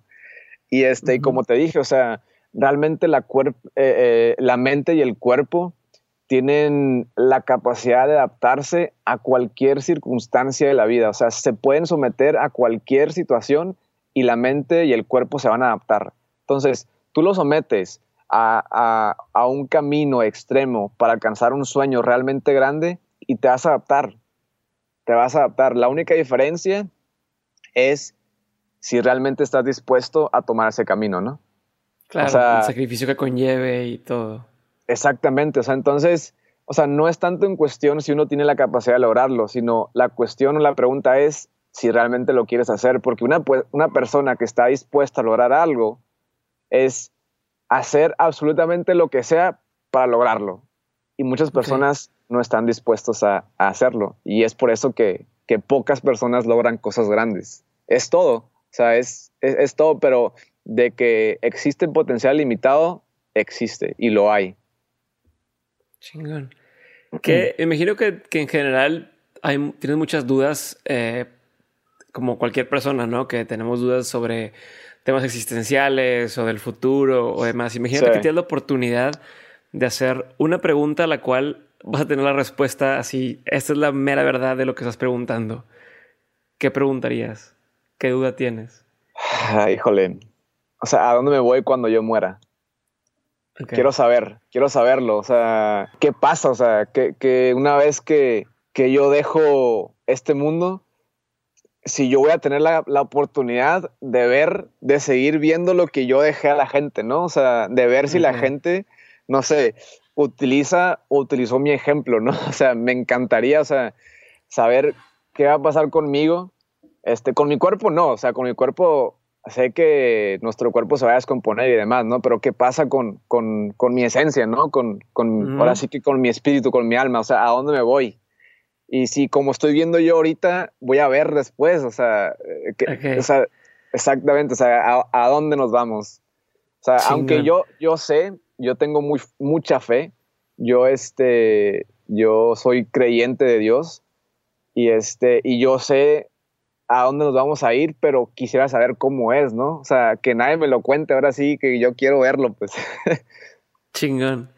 Si te hubiera dado oportunidad de poner un panorámico eh, que todo el mundo va a ver, sea, un anuncio que todo el mundo lo va a ver, va a estar así en el centro, todo el mundo lo va a estar viendo. ¿Qué, ¿Qué, mensaje le pondrías? O sea, ¿qué pondrías ahí? Yo creo que pondría lo siguiente. Tengo un eslogan que, que es muy sencillo, que es muy corto, que dice, dice a los sueños, ¿no? Pondría eso, y pondría darte la oportunidad de que hoy puede ser el primer día de la mejor parte de tu vida. Yo pondría eso, porque todos realmente, si nos damos cuenta, estamos a una decisión, solamente a una sola decisión de cambiar nuestra vida por completo. Si, si tú te das cuenta, o sea, es simplemente sentarse y decir, ¿sabes qué? Voy por la vida de mis sueños e ir por ella. Todo el mundo estamos a una sola decisión de darle una vuelta de 180 grados o 360 a nuestras vidas. Entonces yo pondría eso. Si tú tomas esa decisión, hoy puede iniciar la mejor parte de tu vida. Ese sería mi mensaje. ¿Te ha pasado algo que empezó mal, mm. pero terminó bien? O sea, que tú dijeras, híjole, esto me está pasando, este, no, pero al final sí era algo bueno y tú lo veías como algo negativo en su momento. Este, híjole, mm, pues yo creo que quisiera volver al, al, ejemplo que te di de ese entrenador que, que vino con nosotros o conmigo, que ahora sí que empezó todo muy mal, ¿no? Empezó todo extremadamente mal, pero que ahora que, ¿Qué tipo de cosas te decían? Porque me da mucha curiosidad ahora que te pones así. O sea, ¿qué tipo de consejos malos o qué tipo de cosas negativas hacía? Esto sí no, puedo, no, no, eso sí no puedo decirlo, no puedo decirlo, pero este, fue algo que comenzó muy mal. Ajá. Pero ahora que, que, ya tengo unos años de, de haber sucedido eso, porque esa persona hizo mucho daño, ¿no? O sea, para quitar dudas, o sea, en ningún momento nos pegó, nada de eso, o sea, nada extremo, pues, nada extremo pero este, sí fue una persona que, que hizo mucho, mucho daño. Y, y, vaya, ahorita yo lo veo, ¿no? Veo la situación y, y, realmente, o sea, estábamos en una etapa de crisis, o sea, una crisis. Y ahorita veo la crisis como, como una bendición, porque me dio muchísimas herramientas, muchas, muchas herramientas. Y yo creo que lo que más me enseñó fue lo siguiente, que en esta vida hay que hacer las cosas de tal manera que uno tenga miedo de toparse con, con cualquier persona, con una persona. O sea, uno tiene que tener la capacidad de caminar por el mundo sin el temor de encontrarse con una persona específico. Entonces, hay que hacer las cosas de esa manera. Uno tiene que cerrar siempre ciclos. Y, y, esta persona, pues en su momento era una persona que ni siquiera podía escuchar su nombre, no la podía ver. O sea, nada, pues, o sea, era una persona que me provocaba mucho coraje, mucho, mucho enojo, ¿no? Entonces, lo que hice una vez fue acercarme a esa persona y decirle, ¿sabes qué? Todo lo bueno o todo lo malo que le hayas contribuido a mi vida o a mi carrera deportiva, solamente quiero agradecértelo, quiero decirte las gracias por todo. Y cambió todo, ¿eh? Cambió absolutamente todo, o sea, se cerró un ciclo, incluso con esta persona, o sea, se abrió, tuvimos la oportunidad de compartir, de conversar, de cerrar ciclo y hacer un borrón y cuenta nueva y hacer las paces, ¿no? Y ahorita es una persona que yo puedo ver, la puedo saludar, puedo preguntarle cómo estás y demás, sin absolutamente ningún sentimiento negativo. Entonces, yo creo que comenzó con algo, o sea, de la peor manera, pero me dejó cosas muy buenas. Y parte de eso fue, fue esa lección, ¿no? De hacer las cosas de tal manera con las personas que incluso con las que te han hecho mucho daño, a cerrar ciclos para que tú no tengas ningún temor de caminar por este mundo y encontrarte con alguna persona que, que, no quieras, ¿no? Entonces, es muy difícil hacerlo, ¿eh? es muy complicado. O sea, se escucha muy fácil, pero es una de las cosas más complicadas que puedes hacer, pero uno tiene que entender que eso lo hace por uno mismo. O sea, lo haces por ti, por sanarte a ti, por cuidarte a ti, no por la otra persona. Y eso es lo mejor que puedes hacer. Chingón. ¿Qué es algo que la gente no sabe de ti y que si supiera le sorprendería? Ah, que, híjole, ok. que es algo que incluso mi novia me regaña un buen, un buen. Yo puedo compartir lo que sea. Puedo compartir ropa, puedo compartir, puedo prestar dinero sin ningún problema. Este, o sea, bueno, obviamente, o sea, sabiendo, a quién, ¿no? Cuando sé que una persona lo necesita, pues sin, sin problema, ¿no? Puedo prestar lo que tú quieras. Para mí no es ningún problema compartir. Lo único que no puedo compartir, que me cuesta mucho trabajo, es mi comida no puedo. No puedo. no puedo. O sea, yo, yo estoy en el o sea, cine. Te puedo comprar una hamburguesa a ti, pero no me quites de lo mío. Exactamente. Prefiero yo comprarte una hamburguesa a ti o prefiero yo comprarte unas palomitas a ti que me quites de las mías, pues, de, lo que yo tengo. O sea, este, yo estoy en el cine y, y, yo pregunto, ¿no? O sea, este, cuando iba, cuando iba al cine con mis amigos, pues yo pregunto, ¿no? De que, oye, o sea, ¿van a querer algo? No, no, no, está bien, o sea, yo te quito, ¿no? Y digo, bueno, está bien. Este, yo tengo mis palomitas y yo, yo estoy comiendo, pero tengo un amigo, un amigo en, en, particular de, era de que, o sea, no agarraba poquito, ¿no? De que agarraba el bonchezón. yo las ponía aquí y empezaba a, a comérselas y me enojaba, o sea, de verdad, me enojaba, o sea, a tal grado que yo agarraba mis palomitas, yo las ponía aquí así y decía, no, ya estuvo, ¿no? Qué risa, güey.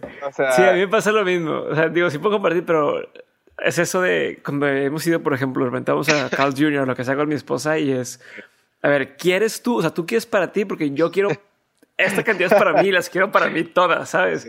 Entonces, sí, sí, no, no, no. Entonces, no, hombre, eh, mi novia es de que a veces me regaño, o sea, de verdad, y, y me regaño, o sea, seriamente, ¿no? Me dice, Daniel, tienes que compartir, o sea, y, todos los días, o sea, si ella está esperando, o sea, si yo tengo algo en la mano, o sea, ella está esperando cuando yo voy a ofrecer, ¿no? Entonces, cuando, cuando me cae el 20 y ya llevo como, no sé, un agua, ¿no? Y llevo como vea botella de agua y la veo y le digo, híjole, no la ofrecí, ¿quieres? Y dice, ah, apenas se dando cuenta, ¿eh?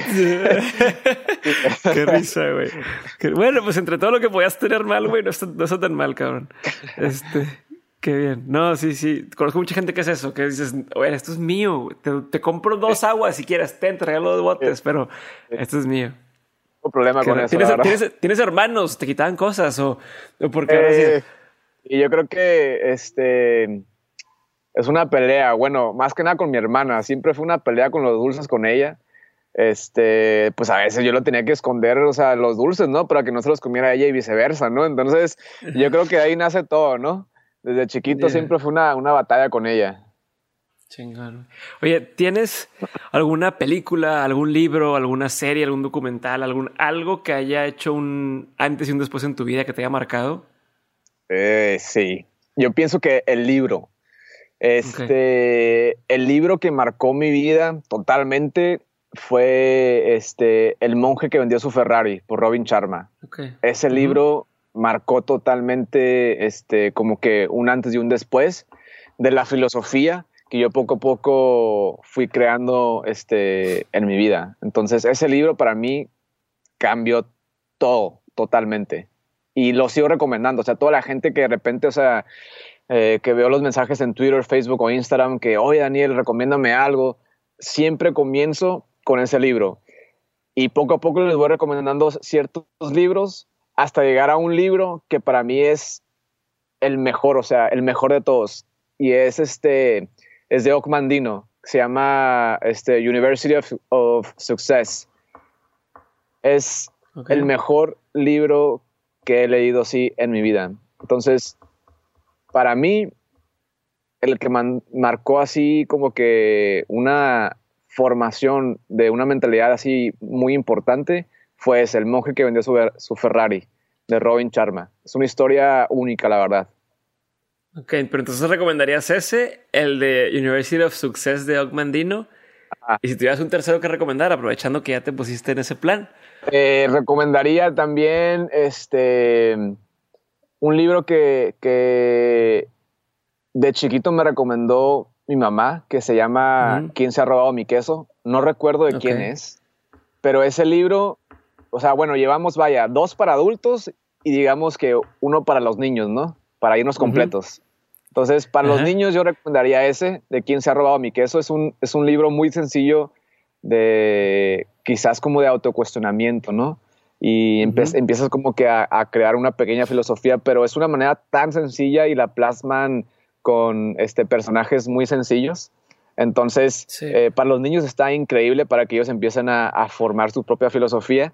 Y bueno, vaya, ya después de que ellos empiecen en ese rumbo, pues ya les metes libros un poquito más complicados como este del monje que vendió su Ferrari. Y al final, después de leer unos cuantos, el de Ogmandino. Es un libro muy complicado, es muy, muy difícil, es muy cansado. Este, ahí me costó como unos cuatro o seis meses terminar de leerlo. Y no es, y no es porque esté muy largo, aparte que está muy largo, es por la dinámica que el autor te pide hacer y por el autotrabajo que tú necesitas hacer diariamente. Entonces, haz de cuenta que es como una universidad y cada capítulo es como si fuera una clase, ¿no? Y está habido por semestres. Entonces, en el libro, el autor te pide que no puedes leer más de un capítulo al día. O sea, tú lees el capítulo, tú apuntas lo que tengas que apuntar y todo lo que tú rescataste del capítulo, tú lo aplicas a tu vida. Una vez que tú aplicas a tu vida todo lo que, lo que tú, este, o las herramientas que tú apuntaste eh, del libro, del capítulo, una vez que ya las trabajas, las dominas y las superas, ¿no? o superas lo que estés trabajando, entonces tú ya puedes pasar al siguiente capítulo. Y así te la llevas. Entonces es un libro increíble. Increíble. Y este, sí, que si eres honesto contigo mismo, pues sí te va a tomar un tiempo. Si nada más pues puedes leértelo, aventártelo todo y no hiciste nada y quedaste igual. Exactamente. Chingón. Ya vamos a pasar a la última pregunta. Pero antes de pasar a esta última pregunta, tengo una pregunta muy personal. O sea, personal no me refiero a, a íntima ni nada, sino curiosidad mía, güey. Ok. y, es súper superficial, la verdad, pero eh, yo antes era muy flaco, muy, muy flaco. O sea, te digo, medía uno, mido un 83 y pesaba 6'3, 63 kilos, un 83, porque te es una idea. Este, y luego, y, siempre fui el flaco y, típico, era el batido más flaco que puedes ver en la, el grupo de amigos, siempre era el toñango y demás, ¿no? Este, después de ya en, carrera, pues me apliqué y dije, no, voy a darle con todo el gimnasio y demás. Y en ese momento el entrenador, el entrenador de ahí del, deportivo al que iba, porque le decía que como y la madre, y me decía, no, güey, tú tienes un déficit de, de comida, come lo que, o sea, lo que agarres, cómetelo, güey. Y llegué a pesar, subí de 65, digo 63 a 80 kilos en menos de un año, de cuenta. Este, obviamente, pues subes grasilla y subes todo, pero ya me veía como una persona normal. Si lo quieres ver de alguna forma, ¿no? Como, ya no, ya no me veías como el flaco, pero no me veía gordo, güey. Me fui a estudiar dos meses, bajé siete kilos, o sea, siempre me cuesta eso. Ya ahorita, con, a los 28 años, pues ya es un poco distinto, ¿no? Ya, este, pues el peso está más estabilizado a lo mejor, ya no, ya no, bueno, ya mi peso estándar es los 80, 85, entre eso fluctúa, ¿no? 80 eh, kilos es como el estándar. Pero ahora mi pedo es, ya superé mi, mi mentalidad de morro, de quiero estar super mamé y, quiero, este, que nunca tuve la disciplina, ¿no? Pero ahora digo, quiero estar, quiero tener la suficiente condición física como dices, para poder, digo, mi esposa, estamos por, estamos por tener un bebé y todo, y dices, pues para no, no batallar, para poder estar sano, para poder eh, hacer lo que necesites hacer de hoy, ¿sabes qué? Agáchate y recoge o haz esto. Como poder un, y, poder llevar este estilo de vida a, viejo y no estar batallando con que la espalda, la rodilla, etcétera, ¿no? Como que claro. creo que es algo que muchos que me escuchan tal vez se pueden identificar y decir, ya sé que ya no estoy en la época para ponerme mega mamado, ya se pasó mi tiempo, pero sí estar en una forma decente. Eh, y entonces ahí el consejo a lo mejor, a lo mejor no más de responder, a lo mejor sí, pero ¿qué harías tú? O sea, o, qué me dirías, ¿sabes qué, güey? Haz esto. O esas son las tres, cinco, diez cosas que tienes que hacer. Eh, o esos son los ejercicios que debes de hacer para mantenerte así como el, el overall bien. Pues, pues mira, lo más importante es ser constante. O sea, yo creo que eso es lo, lo, que más falla. Tú puedes, la gente que me está escuchando, o sea, ellos pueden hacer cualquier ejercicio, cualquiera. Correr, nadar, bicicleta, la bicicleta es muy buena, ir al gimnasio, hacer pesas, hacer CrossFit. CrossFit yo, yo tendría un poquito más de cuidado porque CrossFit es muy, muy intenso. Entonces, o sea, aquí la idea, aparte de, de, estar sano físicamente, el ejercicio eh, te da salud mental. Porque, o sea, no, el hacer ejercicio es sentirse a gusto consigo mismo, ¿no? Entonces, lo más importante es la constancia. ¿Y cómo creas una constancia? Es ahora sí que formando hábitos, ¿no? Entonces, para formar ese hábito, pues debe haber este, un número específico en el cual jamás te falle, ¿no? Esa actividad, para que ya sea como que ahora sí esté totalmente eh, formado, ¿no? Entonces, el error que la mayoría de la gente cometemos es, ¿sabes qué? Como tú dices, lo voy a meter al gym así, machín. Y pum, se van al día siguiente y le meten así cinco horas, ¿no? Y terminan destrozados del cuerpo, ¿no? Al día siguiente van otra vez, al tercer, cuarto dicen, ¿sabes qué? Esto no es mío, ¿no? O sea, y ya, ahí muere. Entonces, lo que yo recomiendo es, ok, vas a empezar ejercicio, perfecto, ponte metas extremadamente fáciles que tú sepas que las vas a lograr. ¿Quieres comenzar a caminar? Perfecto. Empieza caminando cinco minutos. Todos los días, pero cinco minutos. Tú solito te vas a empezar a autoexigir. Oye, ya puedo, o sea, ya, ya puedo, ya puedo caminar ocho minutos. Ocho minutos, perfecto. Te vas ocho minutos. Después de una semana, una semana y media, ya la gente va a empezar también a decir, ¿sabes qué? Pues ya puedo ocho minutos, ya puedo meterle 15, pues. Y así se van, hasta que esto ya se crea un hábito. Entonces, a partir de ahí, o sea, lo importante, como tú dices, si tú quieres estar sano, es hacerlo todos los días, ¿no? Y, fíjate que, que las personas, bueno, que lo hacen en la noche o en la mañana, yo recomiendo que sea en la mañana, porque el hacer ejercicio este, es como empiezas tu día, empiezas tu día tomando una decisión buena. Entonces, a partir de que tú cometes o que tú haces una, una buena decisión en tu vida, durante todo el día tú lo llevas, este, llevas esa mentalidad de que, oye, voy bien en el día. Sí, sí, ya me levanté temprano a hacer ejercicio, pues no voy a regarla comiendo caca. Exactamente. Continúas con, con esa buena decisión. Entonces, si tú te levantas y lo primero que haces es agarras una dona y te la comes, tú te das cuenta, las siguientes decisiones de tu vida no son buenas, pues. Entonces, o sea, el ejercicio va mucho más allá de solamente estar sano físicamente.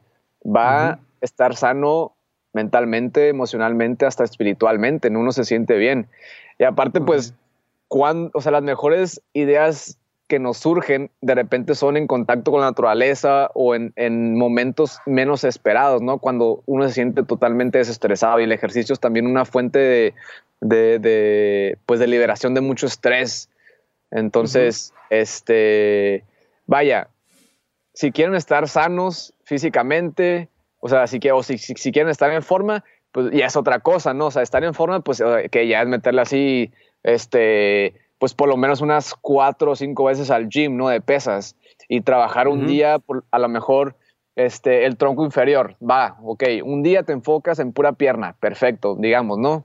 Ahí te va, lunes, este, vamos a hacer este, puro, puro cardio, va, pues bicicleta, pum, pum, pum, cardio y no más. Martes vamos a hacer este, pesas de brazos. Perfecto, te enfocas en puro tronco superior, abdomen, eh, brazos, este, y pues ahí lo tienes que dividir bíceps, tríceps, pectoral, espalda, etcétera, ¿no? Miércoles, pierna, vale, metemos a la pierna. Sentadillas, desplantes, pantorrillas, demás. Jueves, cardio, para que le des tiempo de recuperación a tu cuerpo, ¿no? O sea, le metes cardio, el cardio, o sea, aparte de sudar es muy bueno porque pues liberas muchas toxinas, ¿no?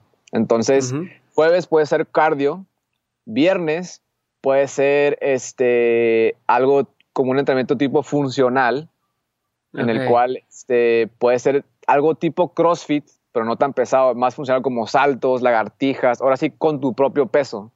y sábado, burpees, todo eso. Exactamente. Y sábado le meten pesas nuevamente, brazo, y pierna al mismo tiempo. Y le meten así machín el sábado porque el domingo es descanso, entonces no pasa nada. Entonces ahí te va. Lunes, lunes, cardio. Martes, este, pesas de tronco superior, de brazos, abdomen y espalda. Miércoles, pura pierna. Jueves, puro cardio. Este, viernes, eh, entrenamiento funcional, saltos, lagartijas, dominadas, eh, cosas explosivas. Y sábado, me encantan los sábados porque son pesas a morir. Entonces pueden meterle pesas al cabo del domingo, es día libre y eso lo utilizan para recuperarse. Chingón. Ahí está. Perfecto. Rutina esta, rutina por un atleta olímpico, a ver qué tal. Chingón. Ahora sí, vamos a la última pregunta y ya, perdón por mi interrupción de interés personal. Este, y, con esto cerramos eh, el, episodio y es, pensando en todo lo que has vivido, tanto en el, en el tema eh, del ejercicio, por así decirlo, de, atlético, como en tu vida personal, eh, tus experiencias en el extranjero, todo lo que has vivido te ha traído muchos aprendizajes. ¿Cuáles de todos esos aprendizajes serían tres que no quisieras que nunca se te olvidaran? O sea, quisieras siempre tener bien presentes. Yo creo que el primero es evitar ser tan exigente conmigo mismo yo creo que las, las, personas que más nos hacemos sufrir en la vida somos nosotros. Este, a veces de repente nos exigimos muchísimo, ¿no? Queremos perfección por nuestra parte y a veces se nos olvida tratarnos como, como nosotros trataríamos a una persona que amamos. Entonces, eh, ese sería el, primer consejo o lo primero que, que no quisiera que jamás se me olvidara, ¿no? Segundo, sueña en grande. Siempre sueña en grande, siempre sueña en aquello que, sabes que te va a hacer feliz. Persigue, persigue esa vida que, tú sabes que te identificas. Persigue ese éxito que es muy personal, que es muy, muy tuyo. El éxito al final solamente existe si tú crees que existe dentro de ti. A lo mejor la satisfacción puede que la gente no la, no la, no la vea, pero mientras tú sepas que existe en ti, entonces ya estás teniendo éxito en tu vida. Y tres, de verdad, o sea, ama a las personas que, más significan. Este, yo creo que eso es algo muy, muy importante. O sea, nunca, pienso que nunca nos vamos a arrepentir de, entregarnos a las personas que más queremos. Si nos hacen daño o si no nos hacen daño, creo que jamás, jamás este, te podrás arrepentir de eso, ¿no? De, enseñarles o de ser vulnerable ante ellas. Esas serían las tres cosas que, yo seguiría y que yo quisiera recordar siempre y que me encantaría que la gente siempre lo recordara. Porque a veces se nos olvida. Pero esas tres cosas son para mí las más importantes.